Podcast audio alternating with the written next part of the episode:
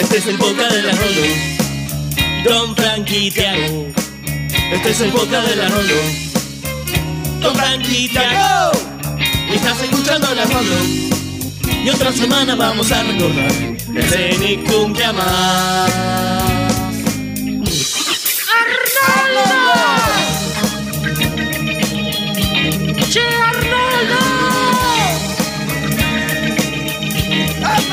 Estás escuchando la Rolo. Después de esto nos va a quedar cabeza de balón.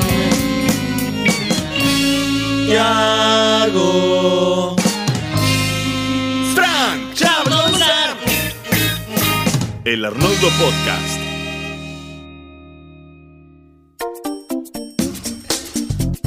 Buenos días, hombre pequeño.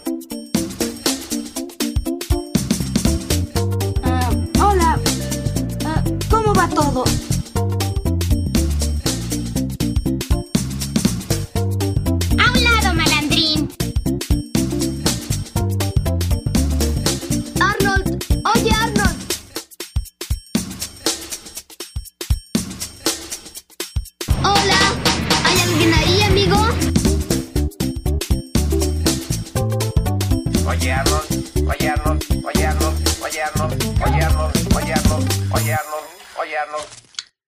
Buenos días, buenas tardes, buenas noches, a la hora que nos estén escuchando. Esto es el Arnoldo Podcast, episodio 31. Yo soy Tiago y estoy con mi amigo Frank. ¿Cómo estás esta semana, Frank? ¿Cómo va, Tiago? ¿Todo bien? Todo bien, acá con el mates, un- el eterno amigo, el eterno compañero y a punto de analizar otro capítulo de Oye Arnold. Espectacular. Me alegro mucho. Y bueno, como naturalmente nos corresponde, vamos a saludar a todos los oyentes del otro lado del dispositivo que hayan escogido para escucharnos.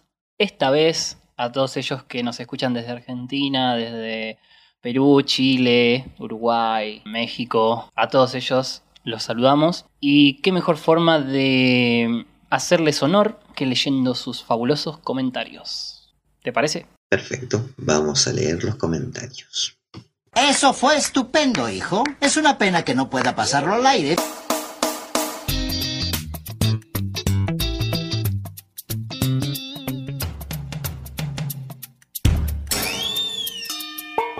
Oh, eh, volvemos con la mejor música del mundo. Bien, antes de comenzar, recordemos que estos son los comentarios del episodio anterior, donde analizamos el rescate y la isla la perfecta. Y bien, tenemos varios que nos escribieron diciendo que les gustó el capítulo del rescate, entre ellos Simón Radawitsky. Dice, el rescate tiene esa atmósfera de policial negro, pero al mismo tiempo humor absurdo que a veces caracteriza a Arnold.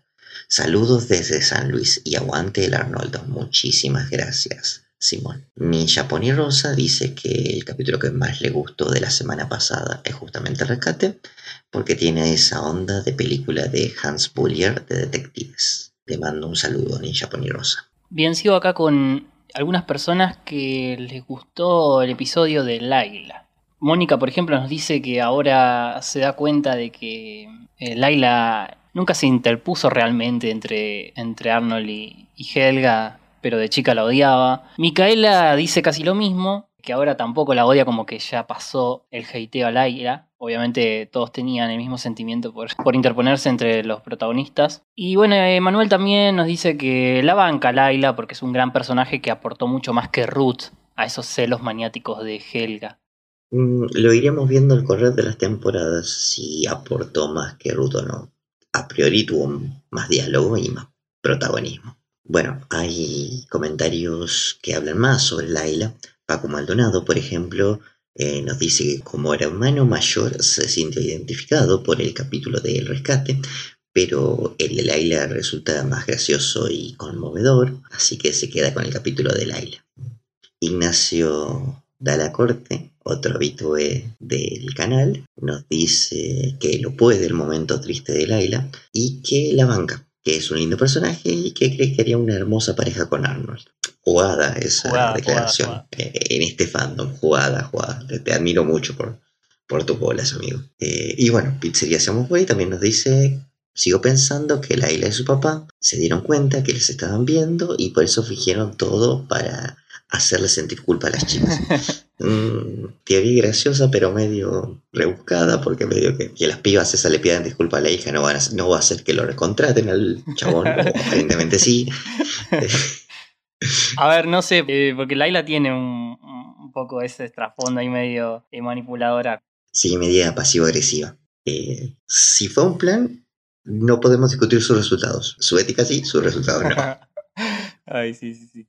Eh, voy a leer acá a gente que habla un poco sobre Ren y Stimpy y la columna de la semana pasada de Vecinos Nicktoons en la que vos hablaste de esta serie de las primeras de, Ni- de Nickelodeon. Por ejemplo, Juan Di nos dice que tiene vagos recuerdos de haberla visto, pero lo poco que se acuerda, bueno, era returbio, dice. Y dice que jugó el juego de Sega Genesis, que era muy bueno y era bizarrísimo. Y la verdad yo también lo jugué, me acuerdo. Era Ren y Stimpy, eh, la invención de Ren creo que se llamaba. Eh, yo recuerdo que estaba en los 500 de Sega el juego de Ren y Stimpy, pero la verdad no lo jugué nunca.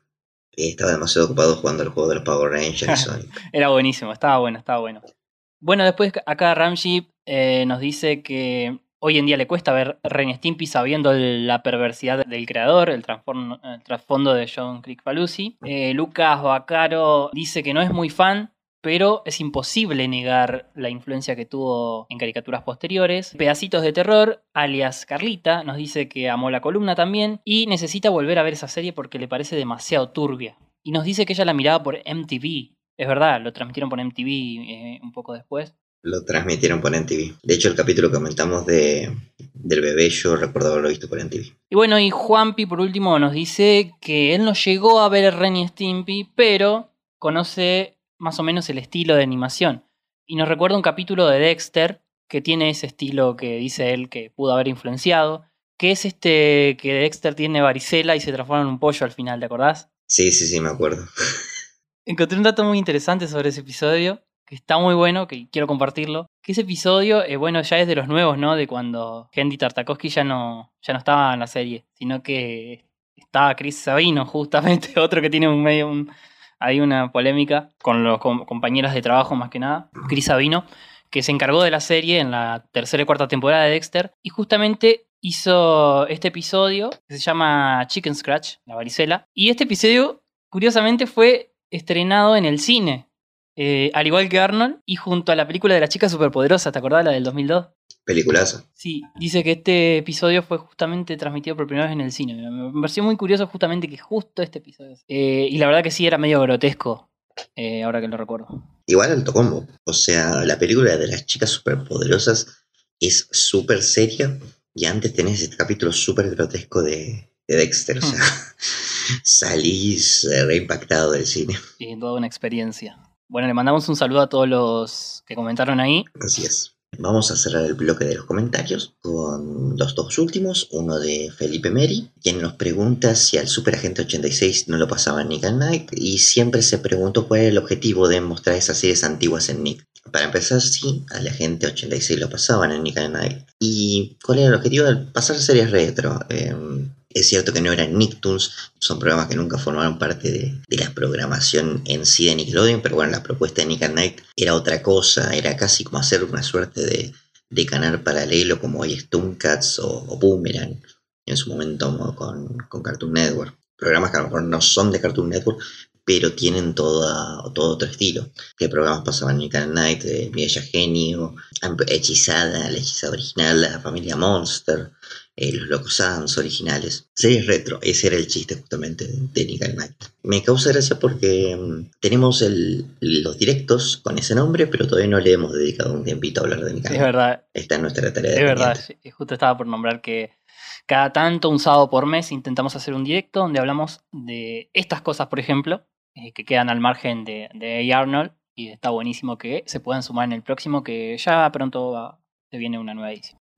Y bueno, por último, eh, comentario de Esteban Ciraudo, que nos dice que los maní con chocolates se siguen, siguen existiendo, él los ve en Navidad, en los chinos, y nos pregunta para cuándo el vecino Nicktoons de Kablam. Eh, ah, y nos dice que somos sus provincianos favoritos. Eh, nunca me dijeron cosa más hermosa. nunca. Tremendo. Eh, vecinos Nicktoons de Kablam. Estoy en duda si va a haber o no. Pero bueno, acá mi compañero hincha sí, así que es un 80% probabilidad de que vaya a suceder o un 20% que no. Tiene que haber vecinos de Nicktoon de Calán. Ustedes apoyen la moción con toda violencia. En los comentarios, obviamente. Bien, cerramos el bloque de mensajes de esta semana. Recuerden que si quieren que leamos su comentario, solamente tienen que, bueno, en la caja de comentarios escribirnos en YouTube. Y nada, si nos comparten y dan me gusta y todas esas cosas que suelen pedir los youtubers, también nos viene bien. Bien, antes de que Tiago comience eh, su columna, hago un pequeño parate publicitario para... Porque olvidé decir en la intro del programa que hoy es el... Bueno, o cuando esté saliendo este podcast, es el Día Internacional del Podcast. Así que tengo que saludarte, Tiago. Feliz día del podcast. A todos los podcast amigos y a los que no conocemos y a los que escuchamos, también les deseamos feliz día del podcast. ¿Cómo me había olvidado decirlo? Y nuestro primer día del podcast también, ¿no? Nuestro primer día de podcast. Feliz día para todos nosotros. Y gracias a ustedes, escuchas. Sin ustedes esto no sería posible.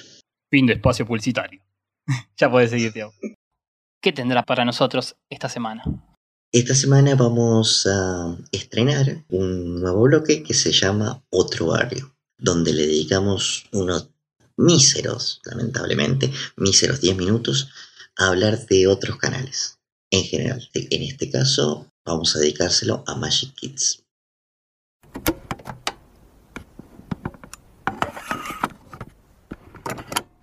Club del Anime. Todo el mundo del anime en un solo lugar. Secretos, novedades, datos y mucho más.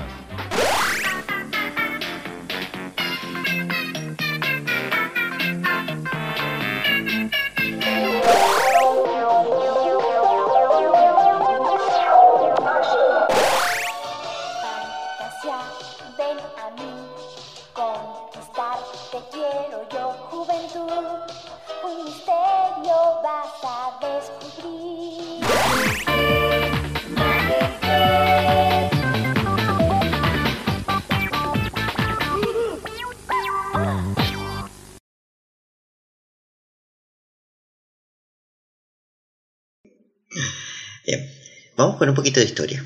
El que podríamos considerar el primer canal argentino infantil o con eh, programación infantil vendría a ser Pit Channel, el cual tuvo un debut oficial en 1990 y como bueno, los 90 era todo muy, muy desenfreno, todo, todo era rápido, eh, para 1994 ya estaba fundido. Lo cual causó que Cablevisión y Pramer, su productora, al ver que el barco se hundía, simple y llanamente lo que hicieron fue también otra ayuda argentina, que es bueno, eh, esto lo cerramos porque no podemos pagar más las deudas, pero abrimos otro con otro nombre, lo cual devino en dos proyectos, eh, ambos para ocu- ocupar el lugar que había dejado Big Channel. Esos dos proyectos se conocieron como Magic Kids y Magic Club. Ambos eran como eran transmitidos en el mismo canal, pero con enfoques distintos.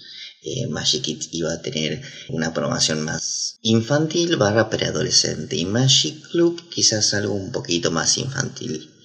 Con el correr del tiempo, eh, a Magic Club se le ocurrió a un segundo canal y Magic Kids ocupó la totalidad de la señal de ese canal.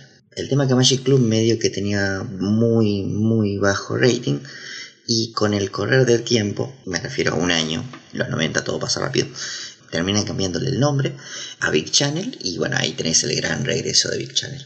Es por eso que en un punto fueron canales contemporáneos. En los primeros años de Magic Kids podemos recordar varias series que fueron traídas, mucho anime en la totalidad de, la existencia de Magic Kids. Lo que podemos rescatar que se transmitió en ese lejano 1995 fue la primera versión de Dragon Ball, o sea, el primer doblaje, aquel que fue conocido como Zero y el Dragón Mágico. Para quienes no lo conozcan, esta fue una primera versión eh, doblada en Estados Unidos, la cual cambiaba nombres, adaptaba ciertos elementos de Dragon Ball sin conocer del todo el material original. Vamos a dar un ejemplo, bueno, el nombre de Goku era cambiado a cero, el maestro Roshi creo que tenía más o menos el mismo nombre, pero se le dio una personalidad más cómica porque se pensaba que era un personaje episódico. Eh, esta primera versión duró más o menos hasta el principio de, la saga de la Patrulla Roja. A Krillin se le cambió el nombre a Cachito, por ejemplo. ¿Por qué? No tengo idea. Bueno, y otras cosas que también podemos recordar de esta primera etapa de Magic Kid son los Caballeros Zodiaco, obviamente, y el autobús mágico. No sé si tendrás recuerdos del autobús mágico. Yo me acuerdo que ese dibujito incluso lo pasaban, nos lo ponían a ver en, la escuela primaria, nos sentaban a ver el, el autobús mágico. Eh, las aventuras de este grupo de estudiantes con su profesora excéntrica, la cual poseía, bueno, este autobús mágico, como lo dice el título. Era medio bueno. La escuela de Rino Volador, que siempre la nombramos por ahí en los vivos, eh, tenía medio esa onda. Creo que debe haber sido herencia de este programa.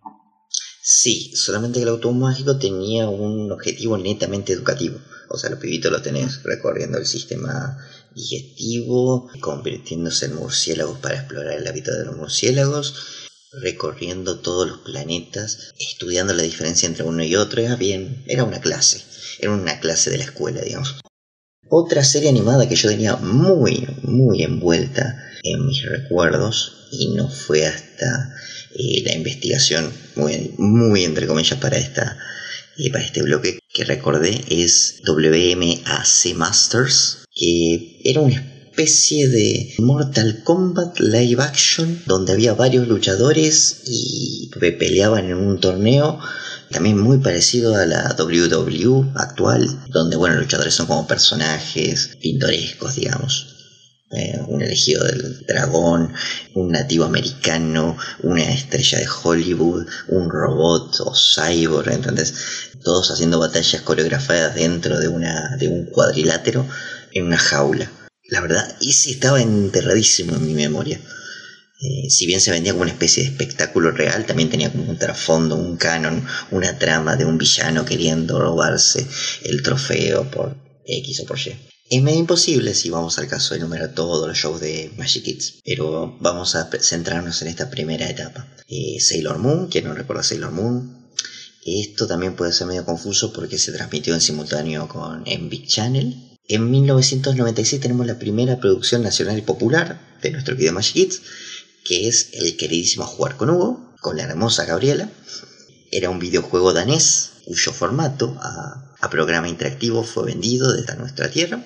También hubo en Chile, también hubo en México, creo que en España, varias versiones de Jugar con Hugo. Estuvo desde este segundo año de Magic Kids hasta su final, hasta literalmente el último día eh, de transmisión del canal en 2006. Un año después tenemos otro programa mítico, se estrenó también nacional y popular, el cual medio que creó eh, una cultura nerd que es Nivel X. Bien, programas sobre tecnología, sobre videojuegos, me acuerdo que había una sección de trucos. Era muy frustrante, yo me acuerdo, en épocas prehistóricas pre-internet. Yo iba al ciber y jugaba Warcraft 3. Y en niveles que me acuerdo que en un momento pasaban el truco, yo estaba listo con una lapicera para anotarlo, pero los locos hablaban tan rápido en un segundo, no entendías un carajo, te quedabas busca abierto con la lapicera en la mano y el papel porque no llegaste a entender un carajo el, el truco. Era algo como, bueno, el truco es bla, y lo repito por si lo entendieron, bueno, esto fue todo, chau. Eh".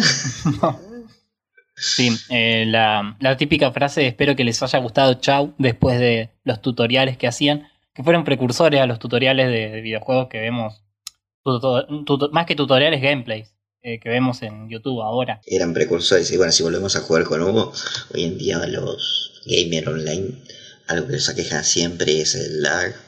Imagínate a jugar con Hugo, apretar un 8 con las líneas telefónicas de los 90, tardaba cuatro años en llegar la señal hasta allá eh, y morías cuatro veces antes de apretar el 8.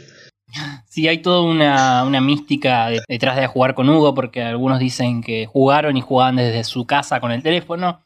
Otros afirman haber jugado y tener que ir al estudio para jugarlo desde ahí. Eh, al final nunca vamos a saber la verdad. Creo que ya la dijeron, eh, igual Gaby creo que la ha dicho en entrevista la, la verdad, pero anda, créele. Hay una muy bonita entrevista a Gaby en Malditos Nerds eh, totalmente recomendable. Eh, avanzando a 1997 también tenemos que se estrena la, la versión posta de Dragon Ball, la que todos conocemos.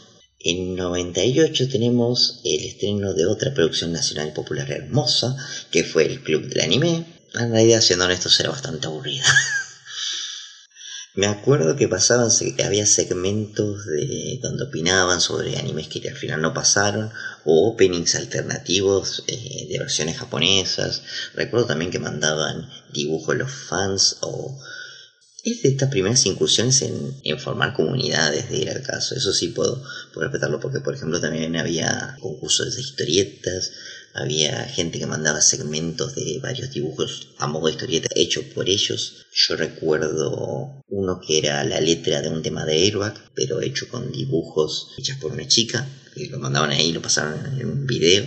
Simpático, la verdad.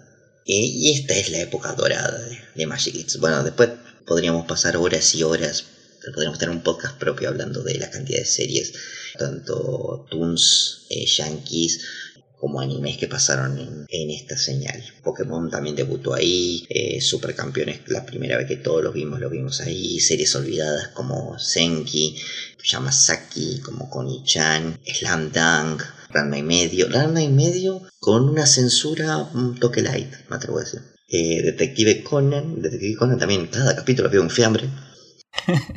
bueno, la historia de Magic Kids es bastante incluso aunque no hayan leído nada, es bastante deducible. No sobrevivieron al 2001, al corralito. A partir de ahí se hizo mucho más caro comprar los derechos de series y mantenerse frescos, digamos, por lo que terminaron comprando un montón de series de bajo presupuesto, series viejas, que algunas tenían su encanto, pero no era lo mismo que en los años dorados, porque tuvieron que dejar de transmitir Dragon Ball Z, Dragon Ball GT, todas las series que cautivaban, digamos que vos veías antes que nadie, dejaron de ser transmitidas y fueron reemplazadas por Slandan, Ponele o Doraemon. Series que todo bien, pero no, no eran lo mismo se notaba un, dejo de es más barato. También la, la, programación, todo esto en un marco desde 2002 a 2006. También la programación se volvió muchísimo más estática, más monótona. Eh, no había nuevas publicidades, no había cambios de horario, no era todo mucho más monótono eh, y se notaba como parchado con cables.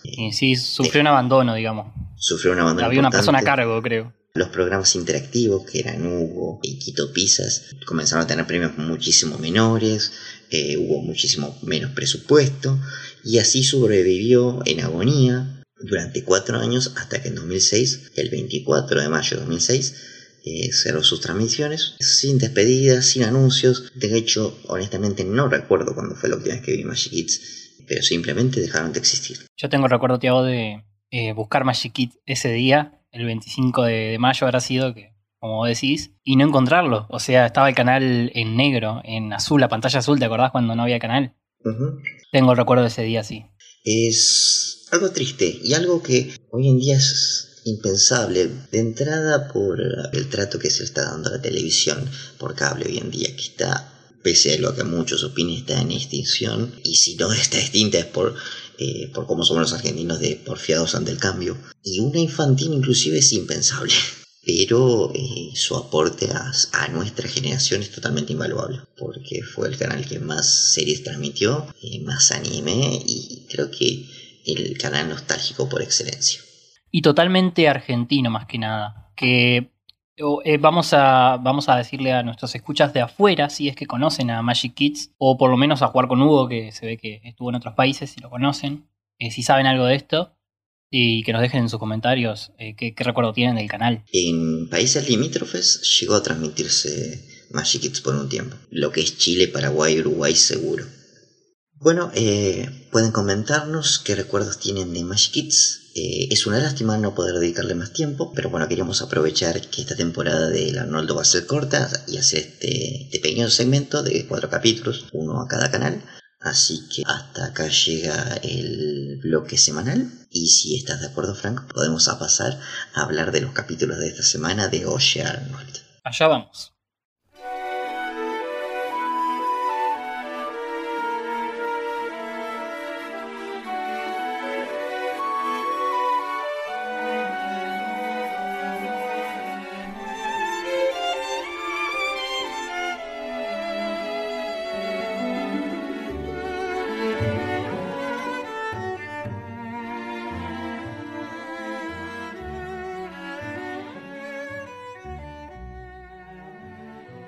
El primero de los capítulos de esta semana es mononucleosis.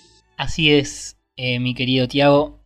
El episodio de esta semana, el primero de ellos dos, eh, como dijiste bien, es mononucleosis. En inglés eh, tiene otro nombre, ¿Qué es monkey business? Monkey business. El significado de monkey business tiene muchos. Se le suele decir monkey business a, las, a los negocios sucios, a los negocios turbios, ¿no? Como puede ser, bueno, algún lavado de dinero, ¿no? O algo por el estilo. Mm, Algo por fuera Venta de sustancias ilegales. Sí, por ese lado, es un término viejo. Pero acá no tiene esa connotación, porque no tiene sentido. Otra connotación que tiene Monkey Business es boludear. eh, hacer tonterías, decir tonterías. Se le dice a, la- a lo que es como absurdo. Algo así, ¿no? Tiene esa, esa connotación también. Que creo que va, va más con este capítulo, ¿no? Mm, Este capítulo va a algo bastante más literal. También es un juego de palabras, obviamente, con monkey. Es como cosas de monos, también podría ser una interpretación. Eh, pero bueno, en, en latino mm, optaron por ponerle mononucleosis, que tiene que ver también, está bien, me parece bien la decisión. Yo creo, yo creo que le queda incluso mejor el título en latino. Sí, sí, sí. Pero es curioso que mm, en inglés no, no se llama mononucleosis la enfermedad que, que va a ser la protagonista de, esta, de este episodio, sino que es monkey nucleosis. Mononucleosis es una enfermedad de verdad, pero después vamos a hablar de eso. Tenemos acá que el episodio eh, lo escribió Bixten, Steve Bixten. Ah, y se estrenó el 6 de octubre, dos días antes del capítulo anterior de la semana pasada.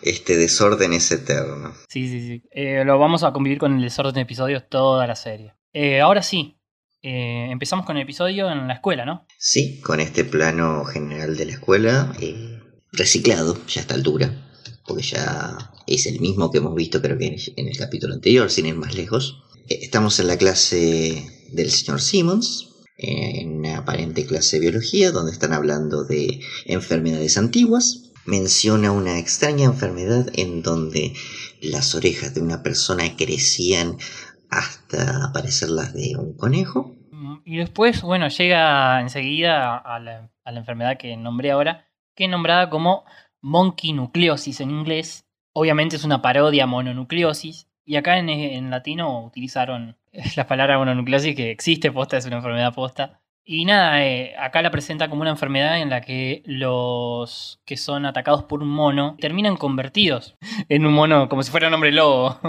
Eh, bueno, también menciona que no sobrevivían a esa enfermedad, lo que causa que a la salida de la escuela, mientras vuelven a casa, Helga y Phoebe van conversando. Conversan sobre la clase y sobre cómo eran primitivas, los métodos científicos, médicos antiguos. Phoebe explica, bueno, era otra época, la ciencia no era algo exacto, así que medio que buscaban cualquier chamullo para explicar lo que no podían. Pero la lleva a filosofar y a preguntar, bueno, ¿qué harías vos si te quedaron unos pocos días de, de vida? A lo que Helga le responde algo trivial. Eh, un, un poquito antes, cuando Phoebe estaba hablando sobre todo el tema científico, Helga le dice, che, debería salir un poco más vos, Phoebe. Bueno, creo que ahí llegan a la casa, eh, Phoebe la despide a Helga y justo en la esquina Helga se choca con Arnold, que andaba en skate. ¿Lo hemos visto a Arnold en skate anteriormente? No, creo que no. Creo que no, y no estoy seguro tampoco que lo volvamos a ver. Sí, alguna vez creo que lo vemos, pero bueno, eh, no es de las habilidades de, de Arnold que más tenemos presentes. Viste que ah, él hace de todo, ¿viste? Es un, un agraciado total. Eh, y bueno, acá eh, Helga se lo choca, Arnold como que no le da ni bola, no le pide, no sé si le pide disculpas, mira, y se va, porque Helga lo echa a la mierda, obviamente. Y ella se va al parque que queda ahí a la. Parece que queda ahí pegado a la casa de Phoebe y empieza a soliloquear. Es muy gracioso porque dice espero algún día tener la fuerza para poder confesarte mi amor. Acto seguido dice espero que no sea mañana porque si no sería muy vergonzoso, pero algún día. sí. Sí, y acá ahí tenemos una escena con Brainy, la clásica escena de, de Brainy. Que, a ver, hace rato que no veíamos una escena con Brainy, hace muchos episodios. No me acuerdo cuándo fue la última. No, no se ve muy seguido, ¿viste? Sí, estas cosas nosotros pensamos que son eh, de los más comunes, pero hace de la temporada anterior que no lo vemos. La última que recuerdo inclusive es la del Jadiante Ed. Es verdad, no, no sucede muy a menudo lo- el chiste de Brainy. Por más que parezca algo muy clásico de la serie. Supongo que es al verla muchas veces en la tele, no esa sensación, ¿viste? Bueno, Helga va caminando por la plaza hasta que ve un montón de gente reunida eh, y se acerca y le pregunta a una señora qué es lo que están viendo. A lo que la señora le dice que es un... ¿Qué dice? Un entrenador y su gracioso mono. Sí, no sé, un italiano. El típico italiano con, con la caja de música y el mono que baila. Sí, eh, La competencia de Homero, el hombre orquesta.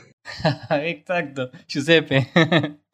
Eh, bueno, Helga dice, uy, tengo que ver eso y maleducadamente, como ella sabe hacer, se abre camino entre la multitud para ir al frente y ver el espectáculo, el cual a ella lo decepciona. Sí, como que no le sorprende, no dice que, a ver, no sabe hacer nada más este mono. Y vemos ahí que el mono es medio parecido a Helga. Y al parecer eso es lo que hace que él sienta una especie de atracción porque lo ve medio parecido a él. Entonces el mono le salta encima y le, le da un chupón en- tremendo en el, en el brazo.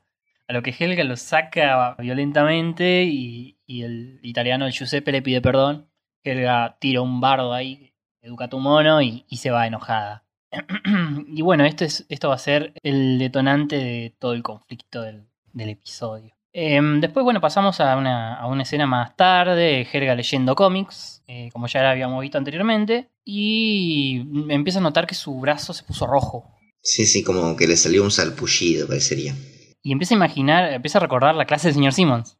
Lo cual ella considera una idea estúpida en principio, pero después se ve al espejo comiendo una banana. se asusta al ver que se parece a un mono. Esto es un palo a Helga, pobre. Eh, pero bueno, se asusta y dice, bueno, tengo que verificar esto. ¿A dónde va a verifi- verificar esto? Esto es pre-internet. O bueno, una primitiva internet había, ya sabemos que Arnold lo utilizaba cada tanto. Así que la fuente más confiable no es Wikipedia, sino la biblioteca de la ciudad. Y lo más gracioso de todo es que Helga se va, no sé, a la sección de libros más viejos y busca el libro de enfermedades, famosas enfermedades de la antigüedad descartadas por la ciencia moderna. El título ya es un chiste. Sí, sí, sí, a ver, es, parece un material de lectura necrótico solamente para, para hacer videos de YouTube de, curios- de curiosidades, ¿entendés? Bueno, ahí encuentra la mononucleosis y encuentra los síntomas de, de esta, los cuales son salpullido, manos sudorosas, falta de apetito, irritabilidad y el último síntoma, no estoy seguro que sea un síntoma porque hace como que... Y el último síntoma es el descenso, o sea, la muerte. No estoy seguro que eso puede considerarse un síntoma porque, o sea, no es que estás enfermo cuando estás muerto, ya estás muerto. El último paso, la, la expiración, dice, como para usar una palabra que no sea muerte, la expiración. Y nada, bueno, no se preocupa mucho Helga porque dice, bueno, yo tengo un solo síntoma. Pero de pronto se les resbala el libro y ve que tiene las manos sudorosas y ya empieza a eh, maquinear. Así es, empieza a maquinear, pasamos a otra escena en la cena de los pataki y Helga no está comiendo, a lo que Big Bob le dice, ¿por qué no come Helga? Y ella le dice, no, no tengo apetito. Y ahí como que, ¡pam!, también se asusta y vuelve a buscar en el libro el síntoma para verificar que genuinamente está teniendo otro de los síntomas de la mononucleosis. A lo que Big Bob, bueno, le pregunta eh, qué estás leyendo y toma el libro. Sí, eh, Bob lee dice, ¿qué estás leyendo? Ah, es esa enfermedad inventada de la mononucleosis, de la monkeynucleosis, que te transforma en mono, pero... Y Helga preocupada le pregunta, ¿vos crees que es verdad, papá? Y dice, la verdad que yo no sé un carajo, Helga, yo vendo localizadores, no soy un doctor. y justo atiende una llamada y bueno, está en la suya Bob, como que no le da mucha bola. Y me, llama la atención Miriam acá. La- las escenas de la mesa familiar de los patakis siempre son sublimes. Miriam acá está, ella fue la que le preguntó en realidad de por qué no comía. Y en inglés es mucho más evidente la voz que tiene Miriam de somnoliente, ¿viste? Es como más, más evidente que es alcohólica. Está totalmente ida en esta escena.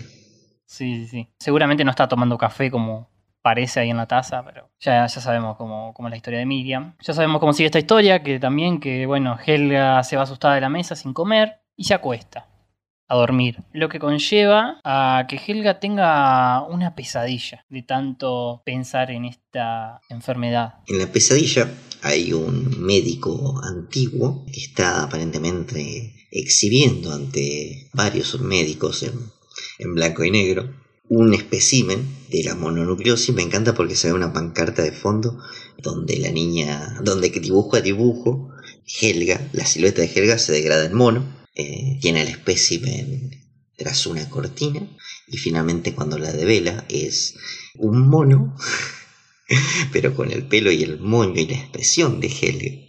Y todos se horrorizan al, al- ante la revelación, lo cual hace que ella se asuste y escape. Sí, Eh, la pesadilla está ambientada eh, en un siglo XVIII, XIX, donde era común en la exposición de eh, especímenes raros o que se consideraban fenómenos.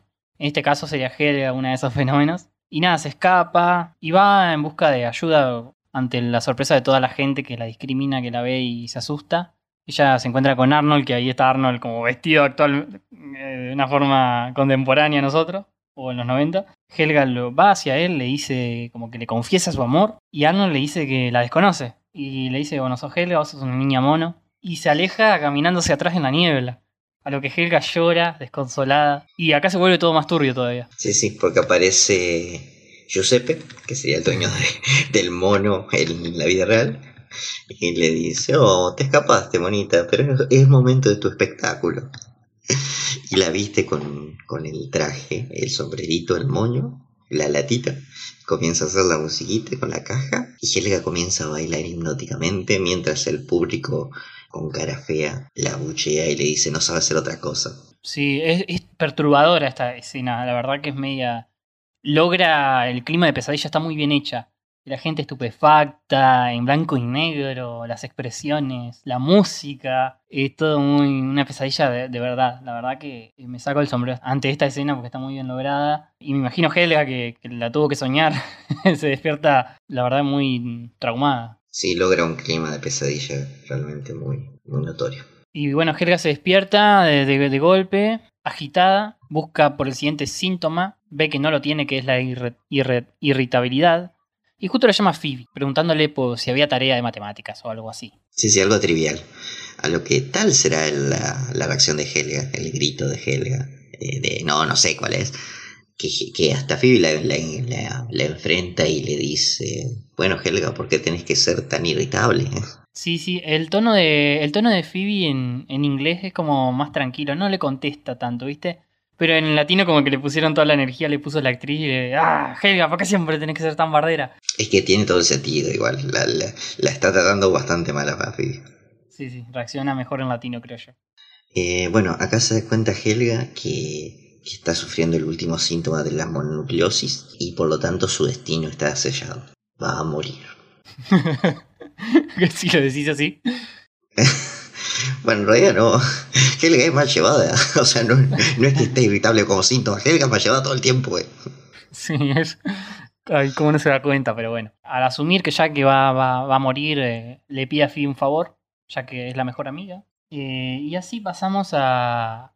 hasta, hasta la escena final. Bueno, este, el contexto final que es. eh, no sé si el mismo día será o el otro día. En la casa de Helga. Donde se ve que citó a todos sus amigos más allegados, compañeros más cercanos, amigos, no sé, a un grupo en específico. Yo le digo que es la pandilla. Y ya sabemos que la pandilla va variando. Sí, sí, sí.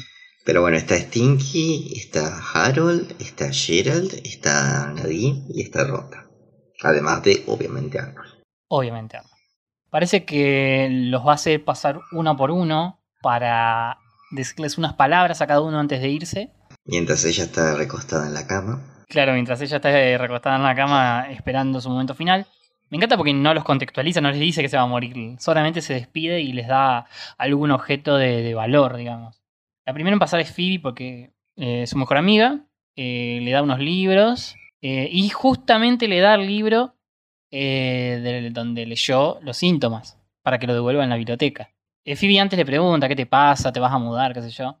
Y Helga como que re dramática le dice, no, porque ya es tarde. Le da el libro. Phoebe sale, se fija en el libro. Y justo abre la página donde dice mononucleosis. Seguramente Helga la dejó marcada o algo, porque si no, no tiene sentido. Y cuando lee mon- mononucleosis dice, ay, esta Helga. Sí, sí, sí. Igual acá hay un lapso medio raro porque eh, Phoebe sale de leer eso y ya está saliendo ronda. Y, vemos que ya todos los otros chicos ya tienen su regalo de Helga, su herencia. Eh, y el último es Arnold. O sea, Phoebe leyó eso, que fue la primera, leyó eso, pero lo esperó hasta que entre Arnold para decirle a Helga que estaba batiendo fruta. Ah, es la lógica de la historia. Sí, pero antes, bueno, eh, habrán pasado todos. La última que pasó antes de Arnold fue Ronda, que le, le dio unos vestidos y Ronda le, le bardea los vestidos porque ya están pasados de moda. Y pasa Arnold último subiendo las escaleras. para este, ser justamente el último en escucharla y parece que Helga está dispuesta a confesarle su amor de una vez por todas. Creo que vamos a tener que escuchar esta, esta escena para ver qué sucede al final. Vamos a escucharla. ¿Qué te pasa? El asunto es que en realidad no te odio. De hecho, todo lo contrario. En una parte, en el fondo de mi alma, tú eres mi verdadero... Espera, Helga, ya sé qué sucede y estás muy equivocada. Tú no tienes mononucleosis, Helga. El contacto con los monos no es peligroso. Lo único que puede causar un mono es una irritación de piel. Lo demás está solo en tu mente. ¿Quiere decir que no voy a morir? No, claro que no. Toda esa idea es ridícula. ¡Qué bien! ¡No voy a morir! ¡Sí! ¡Sí! Me alegra que estés bien, Helga, pero ¿qué me ibas a decir? Ah, nada, yo solo estaba delirando. Además, ¿qué podría decirle a un cabeza de balón como tú? Arnold, ah, espera un segundo. Sí. Ah, yo solo ah, ah, quería decirte que yo creo que tú estás bien. Es decir, eres un buen chico y yo creo que, que, que, que estás, estás, estás bien. Gracias, Helga. Tú también estás bien. Él cree que estoy bien y me tocó. y no soy un simio.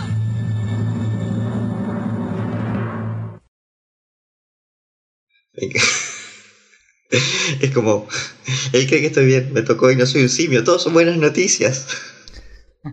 Así es. Así fue el desenlace entonces. Al final Helga no se murió. Phoebe apareció justo en el momento justito. Me encanta porque lo mira Arnold cuando se va. eh, como diciendo, "Mm, me parece que le estaba por decir la salvé, la salvé. Porque Phoebe sabe, en el fondo sabe todo, Phoebe. Sí, sí, igual Phoebe, eh, en un capítulo vamos a enterarnos que explícitamente ella sabe. Y bueno, termina todo con un momento igual muy tierno de Helga que aprovecha el momento. O sea, no le va a decir que lo ama. Pero le salió decirle que, que- que está bien, o sea, it's okay, you are a okay boy, le dice en inglés, para decir está todo bien con vos, sos un pibe bueno, un pibe piola.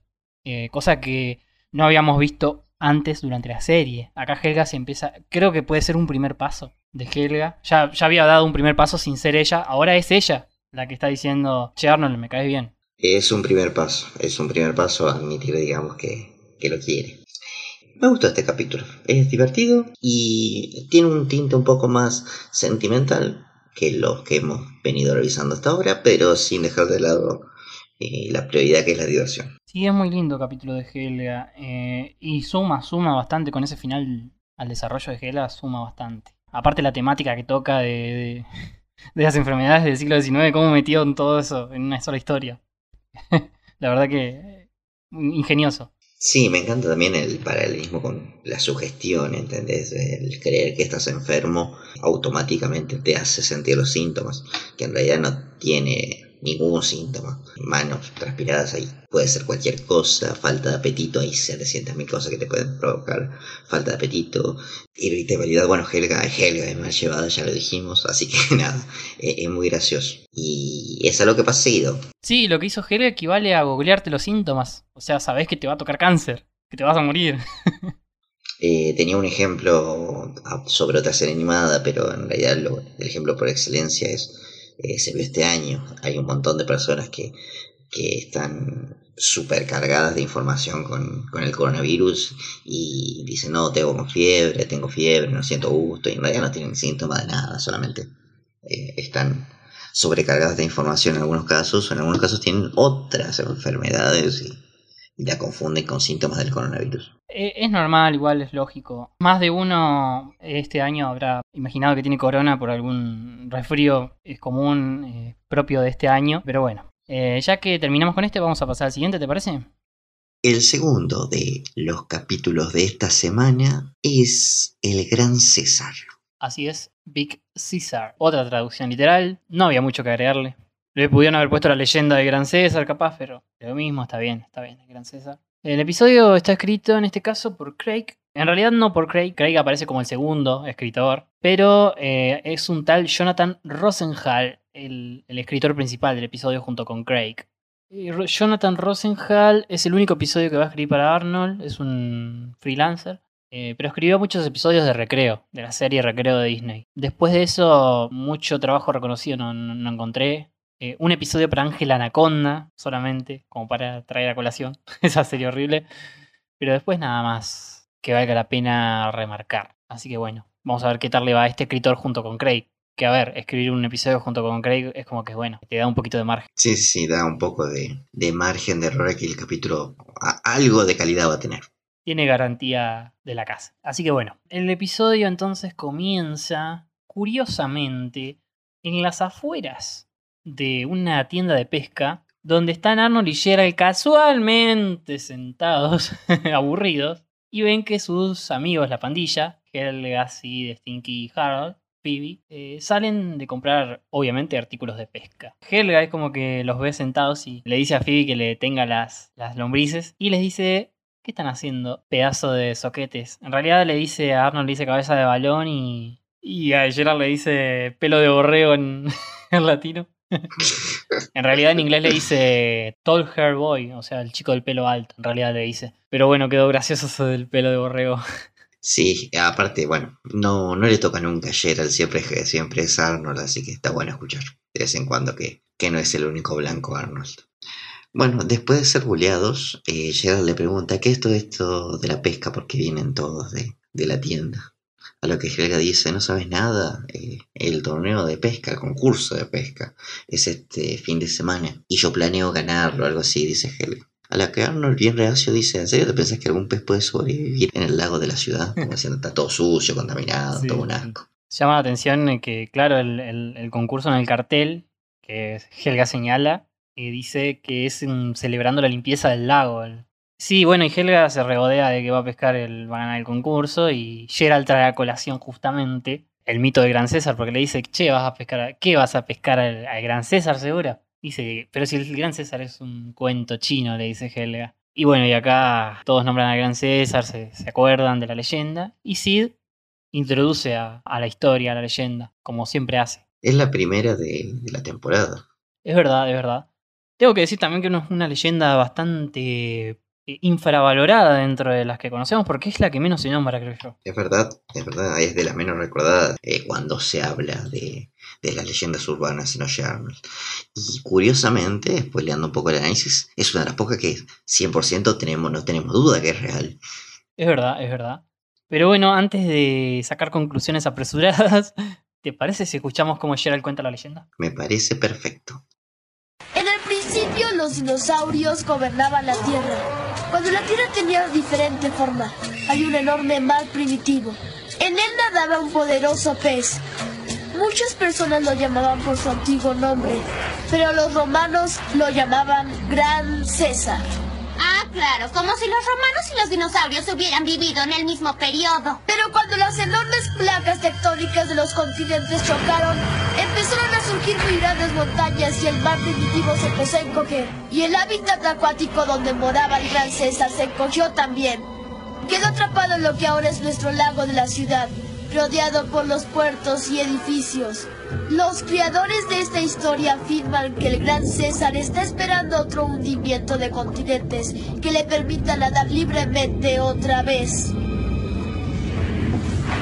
Fin. No puedo evitar comparar esta leyenda urbana con el gran abuelo de los castores cascarrabias y uno de los primeros capítulos de Los Simpsons de la primera temporada. No me acuerdo el nombre del pez que intenta capturar a Homero. sí, sí, sí, sí. Y bueno, después queda la leyenda de, de Homero que fue el único que casi lo atrapó. El pez gato. No sé si le pusieron el pez gato, pero bueno. No importa eso. Lo importante es la leyenda de Gerald, que también me llama la atención. Eh, Helga le va, lo baja a la tierra en un momento, la, la mitad, porque mezcla dinosaurio con romano, como que la precisión histórica de, esa, de ese mito este, ya es muy cuestionable. Pero eh, es muy entretenido porque mezcla lo prehistórico con, con la ciudad y con el lago. Y, eh, está bueno también las, las imágenes. Ya, igual ya eran extravagantes las leyendas de Gerald con los extraterrestres, ¿te acordás? Con el niño, eh, con el chico del pórtico y eso. El chico del pórtico era un mutante o un extraterrestre. El hombre paloma también era un huevo o algo así también. Pero bueno, eh, el tema es que Helga los desafía a los chicos. En realidad ellos se sienten desafiados por, por Helga y les dicen que ellos van a pescar al Gran César el sábado, porque siempre aceptan desafíos de Helga como, como disparador de la, de la trama, así que bueno. Sí, solamente que esta vez el que toma la posta, la iniciativa es Gerald, por lo general es Arnold quien, quien acaba metiéndolo a, a él en estas competencias, como pasó en el concurso de talento o en la carrera de barcos. Es verdad, es verdad. Em, siguiendo con el capítulo, pasamos una escena en la pieza, los chicos. Es muy parecida a la carrera de barcos esta escena, porque están los chicos eh, en la habitación y está el abuelo mirándolos. ¿Qué están haciendo? Le preguntan, lo ve con una caña. Los chicos le dicen que van a tratar de pescar el sábado del concurso, que van a tratar de capturar al Gran César. El abuelo escucha a Gran César y dice, el Gran César, no, están locos ustedes. Y bueno, se dispone a mostrarles algo que tenía oculto y dice, síganme muchachos, les voy a mostrar mi cuarto de pesca. Y los chicos sorprendidos porque, sobre todo Arnold, que no sabía que tenía esa habitación, entran y ven todo un cuarto ahí de- lleno de, cosas de pesca. O sea, nadie sabía que el abuelo era fanático de la pesca. Me encanta porque aparentemente al abuelo no le queda nada en la ciudad que no haya hecho. Él en la, colina del Alce vio, vio al cometa Sally, vio las estrellas, dio su primer beso. En el árbol viejo Pete construyó la primera casa del árbol. Él intentó capturar ahora al gran César. El abuelo hizo todo. Ganó la carrera de barcos también. Ganó la carrera de barcos. Eh, el concurso de glotonería que aún no ha pasado, pero bueno, también lo ganó. sí, hizo de todo el abuelo. Y bueno, eh, me encanta porque mm, acá le dice, abuelo, ¿por qué nunca nos contaste que tenías esta habitación? Y él le dice, bueno, es que llega el momento de todo niño donde ya tiene la tu edad para capturar al Gran César. Ay, cómo me cae de risa con esa parte. Sí, y dice, estaba esperando que estés listo, pero aún no estás listo, pero me cansé de esperar. Y bueno, y acá se dispone a contar la historia de con el Gran César y creo que tenemos que escucharlo también. Una vez estaba en el rincón más escondido del lago en un brumoso amanecer de octubre. Había estado arrojando carnadas desde la medianoche sin ninguna suerte y estaba a punto de rendirme. Entonces decidí arrojar un señuelo grande, el infalible MacGregor doble. Y apenas lo había arrojado cuando algo lo jaló con tanta fuerza que casi me arrancan los brazos del cuerpo. Todos los 250 metros de cuerda de mi carrete se terminaron tan rápido que pensé que se iba a quemar. Pero la sujeté fuerte y aguanté. El pez remolcó mi bote por todo el lago. Y finalmente apareció y yo pude verlo bien. Dos botes de largo, el más poderoso de los peces, dientes de 30 centímetros, picos en su espalda, ojos como brasas ardiendo. Con un pequeño giro cortó la cuerda y me escupió la MacGregor doble de vuelta al bote. Pero yo tomé mi gancho y logré clavarlo en su aleta izquierda. Y nadie ha vuelto a verlo, al menos hasta donde yo sé. ¡Cielos! Pero le pondré una cuerda más gruesa a su carrete esta vez. Este no lo podrá romper.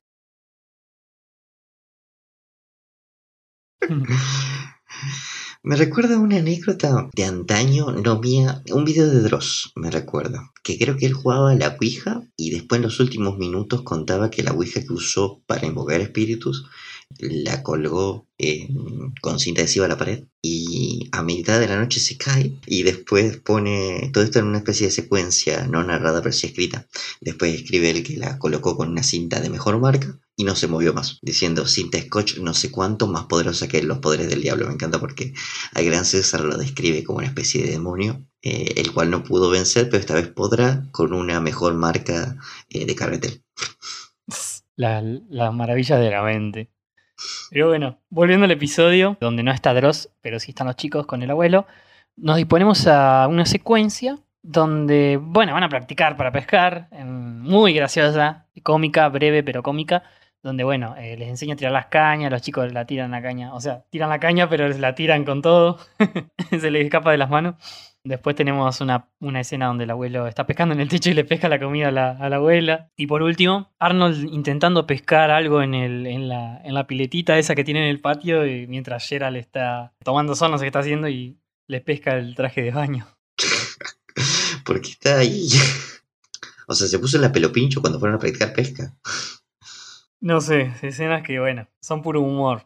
Así que, bueno, después de esa secuencia, no sé si aprendieron algo al final, pero se disponen a pescar al concurso el sábado. Vamos el sábado, estamos ahí en el lago. Todo ambientado, están las familias, los competidores. y se encuentran con que la renta de botes está agotada. No hay botes. Pero Arnold a lo lejos ve un bote, a lo lejos, y es justamente curioso, es- son estos botes que estaban en el episodio de la Feria del Queso. Eh, parece que los han dejado abandonados ahí en el lago. Sí, sí, sí, esos que están hechos como para el túnel del amor, o sea, tienen forma de un cisne y un asiento de corazón. Igual son cómodos porque pueden ir peda- pedaleando en vez de remando. Sí, sí, estéticamente no parecen tan, oh, machote, pero tan piolas. Yo lo prefiero a los remos. Y la verdad que sí, la verdad que eh, me parece un poco más práctico. Eh, Gerald dice, no me voy a subir al bote cisne ese que está diciendo. Al final se termina enseguida subiendo, porque no le quedó otra. Y eh, dicen, eh, bueno, espero que nadie nos vea. Y justo se chocan con Helga.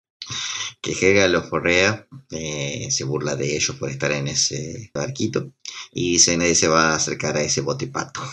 Me, me llama la atención que el bote donde está Helga se llama Olga 1, Olga primero. se ve que era del Big Bob el bote. Es de Big Bob el bote, sin duda alguna. Y tengo la teoría que debe haber un Olga 2. Sí, sí, sí, me parece un detalle buenísimo. Después, bueno, siguen su camino y se encuentran con Harold, que se les cae de risa también. Y está con Stinky. Gerald le dice, ah, vos te reís, pero ustedes qué están haciendo, manga de boludo. Y bueno, Harold dice que van a ganar porque Stinky está en modo psíquico. Para Harold es psicótico, dice en realidad. Ese chiste, ese chiste me encanta. Es psicótico, dirá psíquico. sí, está Stinky eh, eh, sentado como eh, chinito, como le decimos acá, eh, con el gorro de, de- con el ojo que todo lo ve, El Illuminati. el Illuminati. El chiste, bueno, el chiste en realidad en inglés es he's a psycho, dice, es un psycho. como un, un- un Un psicópata. psicópata. y él le dice, no, es un psic. Es parecido al chiste, está bien, está bien traducido. Sí, es parecido. Y bueno, eh, los chicos los dejan ahí tranquilos y siguen su camino. Y se adentran en más en el lago, o sea, se adentran para el lado más oscuro, no sé por qué. Sí, parece como si fuera un sector eh, totalmente diferente porque incluso la niebla se pesa y se pierde el fondo prácticamente. Esto queda pasando un puentecito y los chicos arman la caña con el anzuelo especial que le dio el abuelo. Sí, se ponen a pescar ahí, tiran las lanzas, eh, las lanzas, la- las cañas. Y Gerald le dice, che, ¿vos creés la historia de que dijo tu abuelo? ¿Será verdad? Y Arnold, viste, como que nunca le cree al abuelo. Dice, y vos sabés como mi abuelo, viste, siempre dice- anda diciendo pelotudeces. Y, y ahí justamente saltamos a, a un mientras tanto, donde está el abuelo, dando una nota a un periodista sobre cómo casi captura al gran César. Sí, pero esta vez bastante más exagerada. Y al lado está la abuela vestida de pirata. Porque sí, ¿por qué no? ¿Por qué no habría de estar de pirata? Eh, siendo que es temática marina el capítulo. Con un loro en el hombro, eh, gritándole mentiroso al abuelo una y otra vez. Sí, sí. En inglés le dice making it up. O sea, como que son. Está inventando todo. Eh, el abuelo se renoja y dice: Si es mentira, ¿por qué tengo todo ese equipo de pesca? Dice el, el razonamiento. Igual en un momento también dice, quizás, quizás exagero, quizás inventé todo, quizás le pasó a otra persona, pero tengo pruebas, tengo esta foto. Y le muestra la foto al periodista. Sí, le da una foto que. El periodista le, le dice: Señor, esto no es una foto de Gran César, esto es una foto de autografía de Hedy Lamar. Ay, es muy buena esta escena, boludo. Eso es genial porque encima el abuelo le dice, no te creo, dame eso. Déjame verla. Sí, esta, esta escena ya vale el capítulo, la verdad. Totalmente. Y nada, seguimos con los chicos que están aburridos ya porque pasó bastante. Están medio decepcionados ya porque no pica nada. Ahí amaga un poco que Gerald le pica algo eh, en, en su caña. Piensan que es el gran César por una sombra, una silueta que se ve. Al final son puros pescaditos. Es típica esa la de los pescaditos todos juntos, ¿viste? Sí, sí, sí. Es muy cliché. Ahí sí se decepcionan de vuelta ya. Quizás Helga tiene razón, dice Arnold. Y cuando alguien dice, quizás Helga tiene razón, ahí es cuando pasa todo lo contrario a lo que dijo Helga. Así es. Porque de la nada vemos que la caña que tenía Arnold, eh, la cual dejó eh, ahí sola, eh, la que tenía el anzuelo especial, picó algo. Picó algo que se llevó casi todo el, ca- el carril, casi saca la caña del barquito, Arnold la agarró justo, e incluso los arrastró juntos durante un pequeño ratito. Lo, lo sacó a pasear literalmente. Justo en un momento antes de que sucediera eso, el Gran César saltó. O sea, lo vieron, confirmaron la existencia de Gran César. Eh, Lo cual es más grande que el mismo barquito en el que están ellos. Sí, sí, sí. Y como te digo, lo saca a pasear. Hay una escena, bueno, que En realidad eh, van a tener que verla o porque es muy difícil de explicar. Sí, es una secuencia donde ellos básicamente luchan contra el gran César, luchan para pescarlo, para poder sacarlo. Y mediante la el ingenio de Arnold y una red logran capturarlo. Es verdad. Después de que se desropa un poco el bote, después de que lo llevó un poco más adentro en el lago, lo terminan capturando, eh, lo atan al bote y Arnold dice, bueno, ya lo capturamos, podemos llevarlo a casa y se dan cuenta de que eh, los pedales están atados, o sea, no tienen cómo, cómo regresar. Me yo me acuerdo acá que acá se iba a un, a un corte, me acuerdo, en este momento.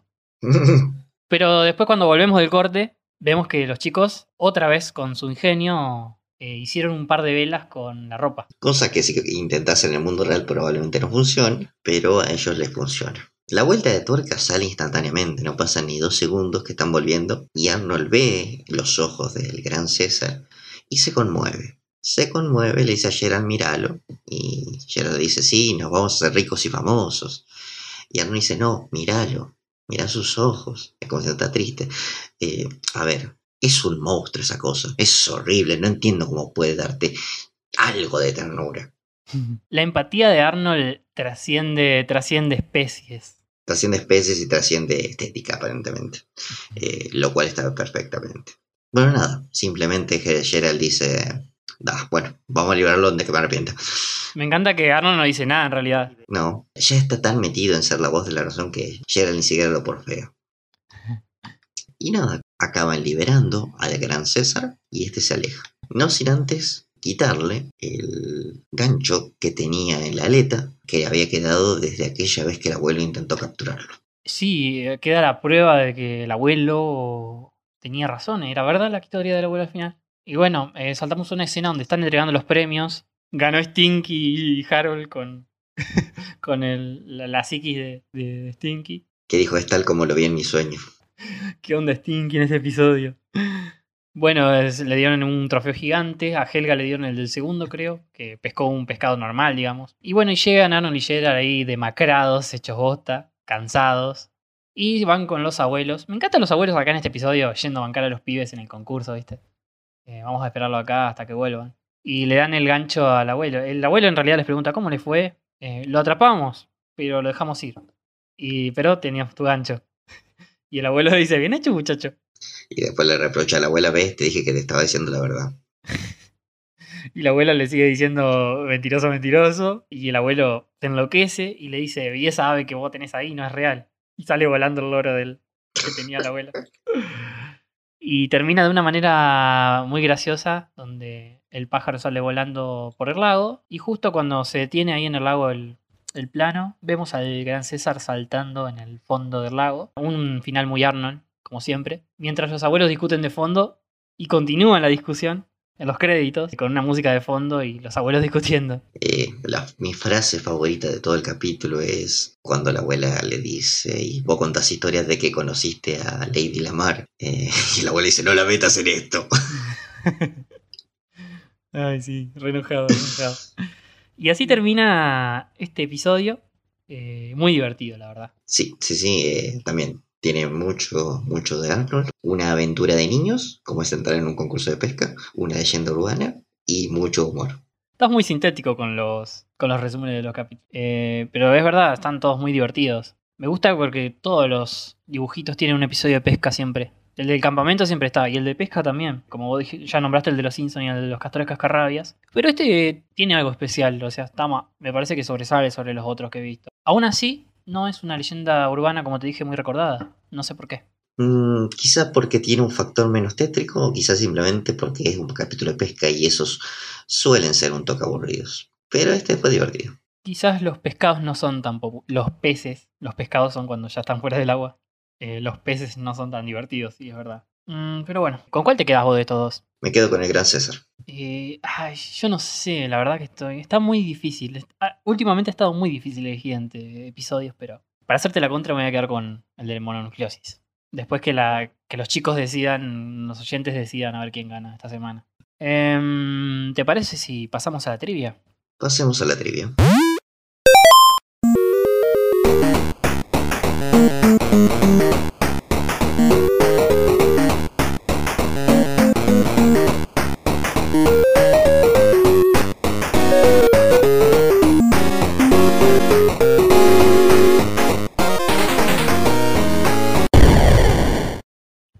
Bueno, Tiago, eh, después de haber escuchado la introducción de la trivia, eh, vamos con las curiosidades, observaciones y todo eso que a vos te gusta eh, de los episodios que acabamos de analizar, que son Mononucleosis y El Gran César.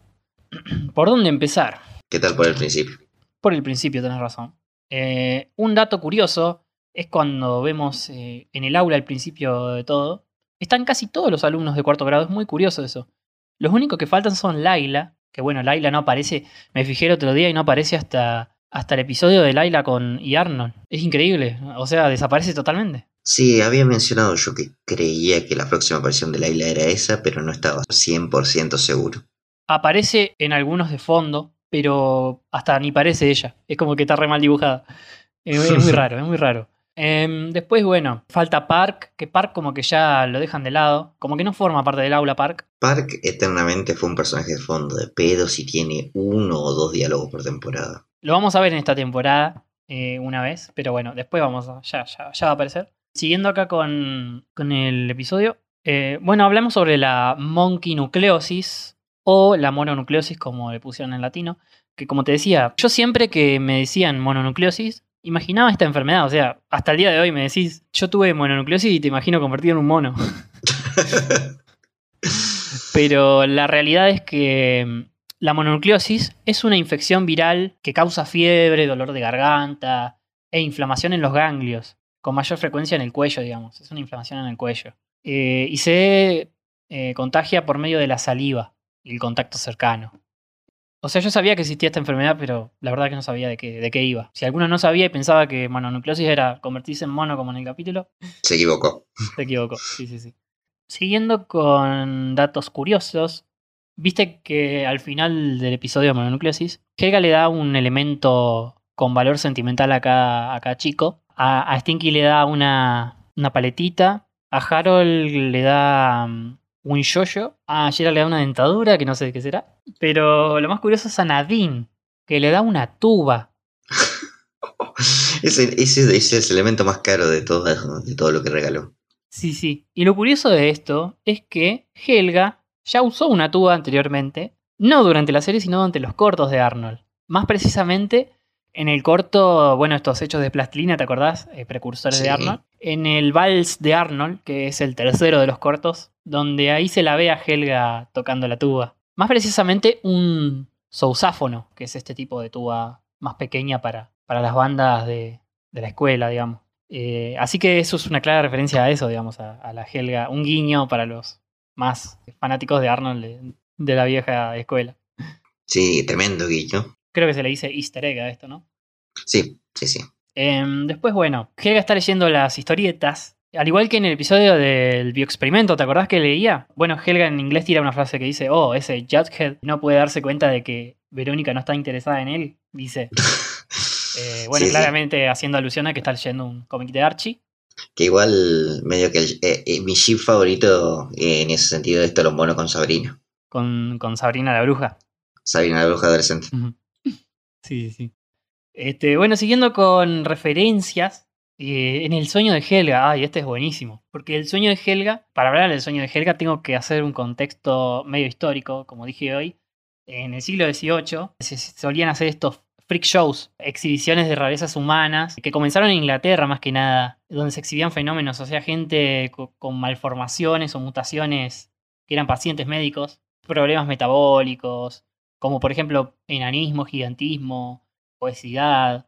Era gente, bueno, con problemas y que eran exhibidas como, como seres extraños, ¿no? Como fenómenos en un circos o, ferias. Y fue durante dos siglos fue uno de los principales eh, entretenimientos para la gente de la ciudad, digamos, de las primeras ciudades de Inglaterra. En Londres, por ejemplo, se encontraban muchos de estos espectáculos. Eh, va de la mano de eso. Jim Lang, el que hace la música de Arnold, dijo que eh, la escena está totalmente inspirada en la película, que justamente se basa en todo esto que expliqué del show de los freak shows, que es El hombre elefante, película de 1980 dirigida por David Lynch, que justamente trata de una historia real de Joseph Merrick, que era un hombre justamente de estos que tenían mal- una for- malformación en el cuerpo. No se sabe bien en realidad qué enfermedad tenía, pero él vivía de, de ser un fenómeno porque no le quedaba otra, digamos. Y la película cuenta su historia.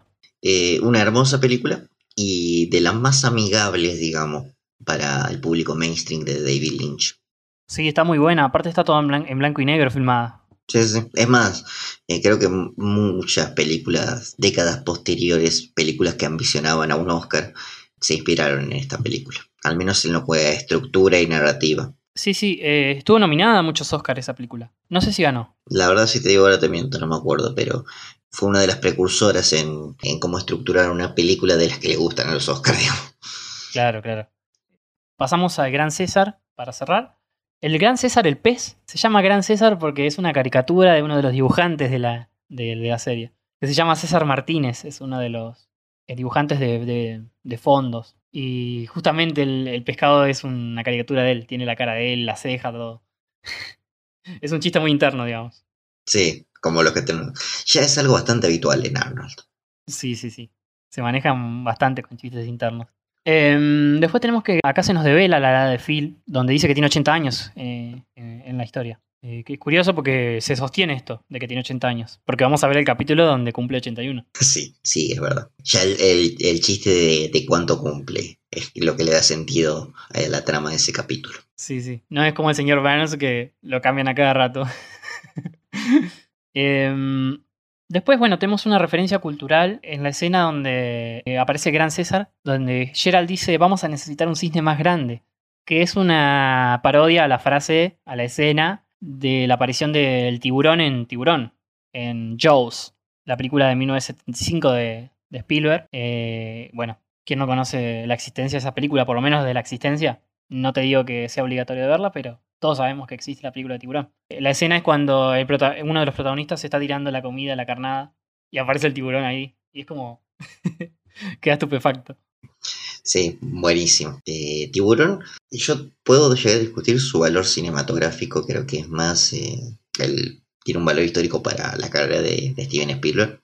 Lo que es innegable, lo que nos dejó, eh, que ahora, bueno, Jorge Pinarero medio que lo popularizó, que es las películas de tiburones. Las películas de tiburones y la música de tiburón. Eh, La música, bueno, sí, sí, la música de suspenso. Es la, la definitiva música de suspenso, creo. Y a la par con la de Halloween. Sí, es verdad, es verdad, es verdad. Bueno, y se me viene a la mente la de psicosis, pero la de psicosis es más de ya de horror, ¿no? Sí, sí, sí, sí, puede ser. Eh, te tiro la última para cerrar. Eh, te voy a hablar sobre Hedy Hedy Lamar, la chica, la modelo esta que tiene el abuelo, la foto autografiada.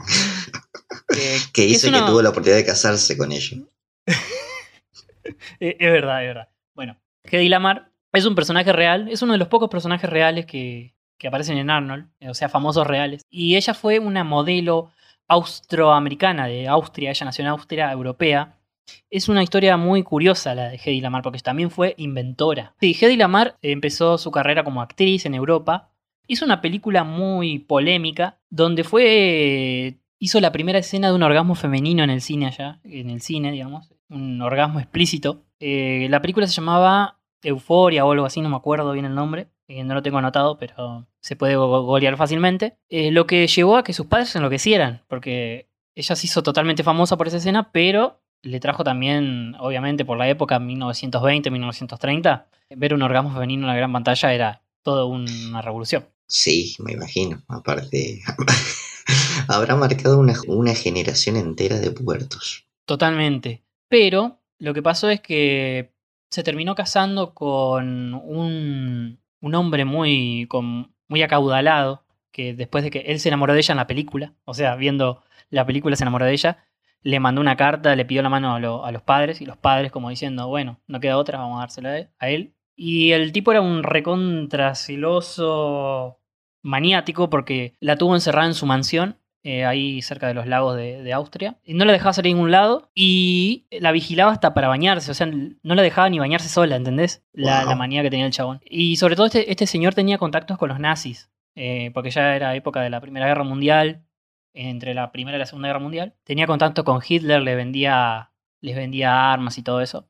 Hedy Lamar eh, huye de este señor, se, se escapa a Francia y después a los Estados Unidos. Y en su escape a América, eh, justo en el barco conoce a este renombrado productor de películas que era Luis B. Mayer, que después fundó la Metro Golden Mayer, la famosa productora de películas. Qué casualidad, ¿no? Y él la ayudó a impulsarse como actriz en Estados Unidos, donde se despegó totalmente de, la, de su pasado como actriz en Europa. Eh, ocultó totalmente que había hecho esa película que te dije, que ahora que me acordé se llamaba Éxtasis, la película. Y mm, nada, empezó a actuar, se hizo famosa en Estados Unidos, y a la par hizo una carrera de inventora. Intentó ayudar a Estados Unidos con una de sus invenciones en la Segunda Guerra Mundial. Medio que la chicanearon, no le aceptaron su invención, que era algo como un sistema de, de, codificado de mensajes ¿no? entre barcos para que los enemigos no pudieran detectar los mensajes, algo así, era un sistema así, ¿no? Eh, no le dieron bola, pero después lo terminaron usando y mejorando. A ella nunca le dieron el crédito, ella se dedicó siendo, a seguir siendo actriz ocultando su faceta de inventora porque según los, los que la asesoraban le decían que le bajaba la imagen ser la inventora. Poco femenino. Poco femenino, obviamente, sí, sí. Porque ella era un sex symbol total. Por eso el abuelo la tiene ahí eh, en una foto. Y nada, la reconocieron recién cuando, a un año de que se, de que se muriera. Ella, bueno, los mandó toda la mierda y dijeron, recién me vienen a reconocer, ya estoy muerto. Se murió en el año 2000, ella. Eh, estaba viva cuando salió este episodio de, de, de Arnold. Eh, pero después quedó su legado de su invento, porque es como un precursor a, lo que hoy conocemos como las redes eh, inalámbricas. Sirvió para el desarrollo de estas, digamos, para el Wi-Fi y todo eso. Una genia. Sí, sí. Eh, hoy en día se reconoce su valor y tiene días de que la conmemoran en, Austria y en Estados Unidos. Pero bueno, no, no, no fue reconocida en su tiempo. Como todos los genios casi. Exactamente. Así que bueno, Tiago, después de haberte contado la historia de Heidi Lamar, concluyo con la trivia y por ende concluimos con el episodio número 31 de el Arnoldo Podcast. No sin antes decirte que nos recordes qué episodios se nos vienen la semana que viene. Para la próxima semana tenemos La Gran Vida y Las Mejores Amigas. Como saben, tienen disponible para ver estos capítulos tanto en inglés como en español en nuestra página elarnoldo.paytonanywhere.com. Excelente. Dos capítulos de, sobre personajes secundarios, uno de Gerald y el otro sobre Ronda y, y Nadine. Algo bastante insólito. Y creo que podemos pasar a la cortina de cierre. Dale, vamos a cerrar este episodio.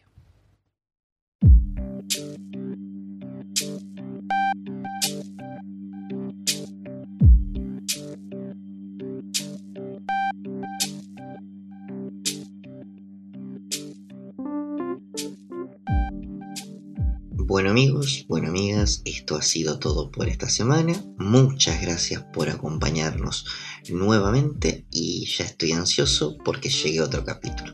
Sin más que decirles, yo soy Tiago y nos vemos la semana que viene. Bueno Tiago, te agradezco por acompañarme otra semana en este hermoso podcast. Quiero agradecerle también a los escuchas eh, que nos acompañan cada semana, participan comentando. No olviden de dejarnos un buen like en el video seguirnos eh, si nos escuchan por Spotify o por Anchor. Vamos a recordarles que en estos días, eh, seguramente unos días después que salga este podcast, vamos a estar participando en un podcast amigo que es el podcast de Podría ser peor, donde vamos a hablar de Nicktoons durante todo un programa con nuestro amigo Gabo. Así que los invitamos a escucharnos. Podría ser peor podcast. después vamos a igualmente compartir el link en las redes y todo eso. Así que les avisamos que también van a poder escucharnos ahí esta semana. No olviden que tenemos nuestro Instagram, arroba el punto Arnoldo. Estamos en Facebook como el Arnoldo, Twitter, arroba Arnoldo Podcast. Y bueno, sin nada más que decir, nos despedimos hasta la semana que viene. Recuerden lavar sus vallas antes de comerlas y volar siempre hacia el sol. Nos vemos.